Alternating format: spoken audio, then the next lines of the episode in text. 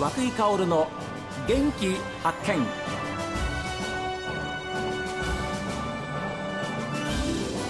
おはようございます。和久井薫です。和久井薫の元気発見。一日の始まりは私が発見した北海道の元気な人と出会っていただきます。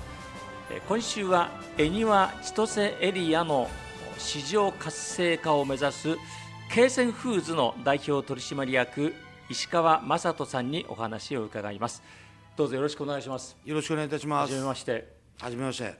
石川さん私あの会社初めてお邪魔したんですけれどもこれ市場ですねはい、そうです。千歳市の公設市場になります。はい、はいでいろいろあのまあ青果類とか果物野菜えそれからいろんなものが集められていますしはい。どのくらいの業者さんが働いていらっしゃるんですか？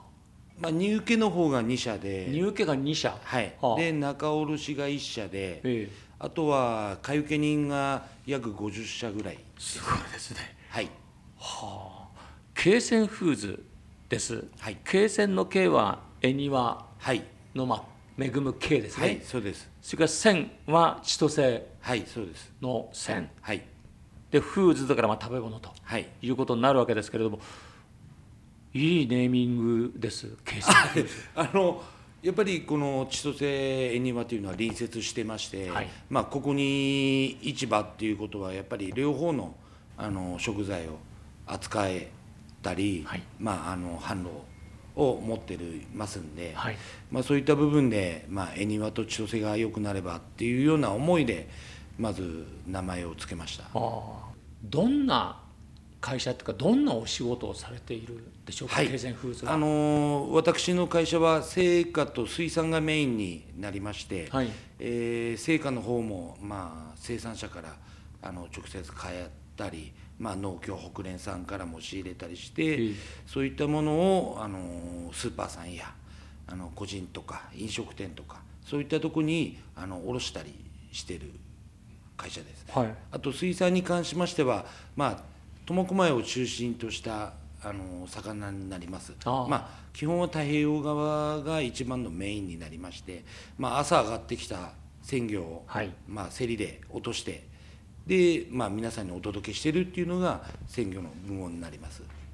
ちょっと石川社長の、まあ、プロフィールご紹介させてください、はい。えー石川社長は昭和44年千歳市でお生まれになりました、はい。で昭和60年会社に入られまして平成12年までご勤務されましたから15年ぐらいはい。そこで勤務されてはい。でその後2つのお企業会社の勤めえーを終えましてえー平成22年に現在の会社を作られました。はい。今から12年前ですね。ですね。はい。おいくつの時だったんですか？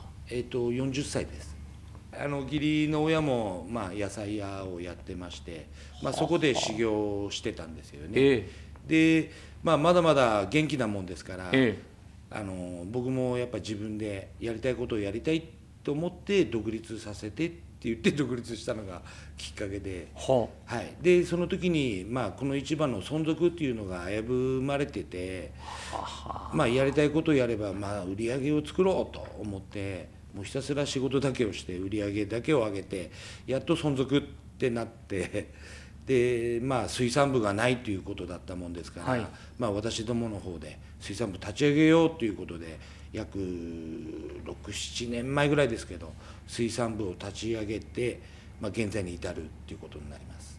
これ危ぶまれていたっていうのはどういうことなんですか？ああのどんどんどんどん売り上げが減少していって、まあ、運営自体がちょっと危なくなってた。この市場自体が。そうですね。へえ。でお話が来ました。はい。でそこでやっぱり決断するに至るにはどうだったんですか？まああの、まあ、妻とか、まあ、そういった仲間もあの背中を押してくれて、えまあちょっと一人では不安だったんですけど、はい。まあ、やりたいことやれやりたいなってずっと思ってたんで、えで独立して自分の思うようにずっと今までやって、まあ、ひたすら仕事だけをやってきたっていう。はい。え男ですね。いえいえいえ。男はひひたすら仕事をがやっぱり一,、はい一番ですから、はい。あー。もちろんノウハウは多少はねその成果業をあの今の仕事の前ははい。あのご自分なりお父様がおやりになってた手伝いをされていたわけですけれども、はい。ここまで大規模なものをっていうのはねえ不安はあったでしょう。あったというか目標はなかったもんですから、もうひたすら営業して配達して物を売ってった。それの繰り返しをずっとやり続けてただけなのではい、売上目標とかそういうのは全然持ってなかったんですよ。とりあえずはね。はい。お年はじゃあ 50? 2です。いかがですか振り返ってこの12年間といういのは。やーもっと早くにやってればもっと違うことができたのかななんていうふうには思ってますけど、えはい。あのーまあこれが現実なもんですからええ。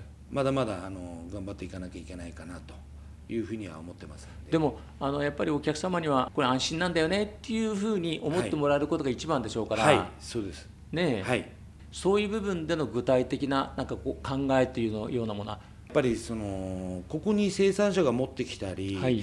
まあ鮮魚に関してはまあ苫小牧港から持ってはきてるんですけど、はい。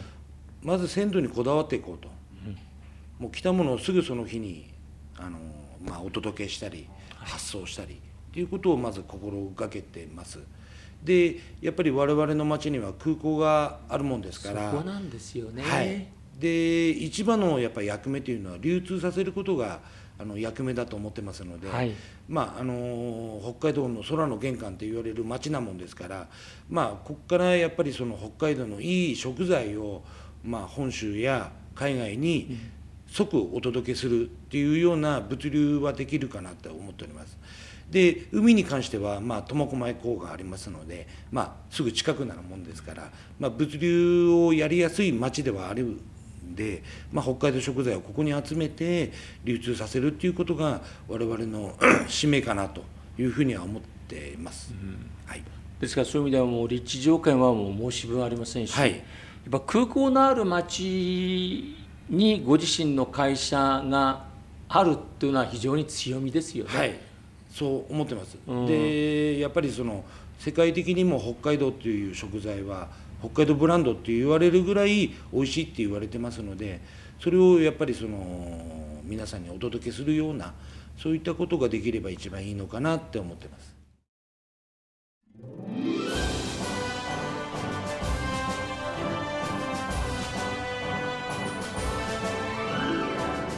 道内でもトップクラスの農業が盛んな町千歳恵庭からですね日本全国そしてさらには世界へと生産者の思いを込めてですね届けているわけですけどいいお話でした。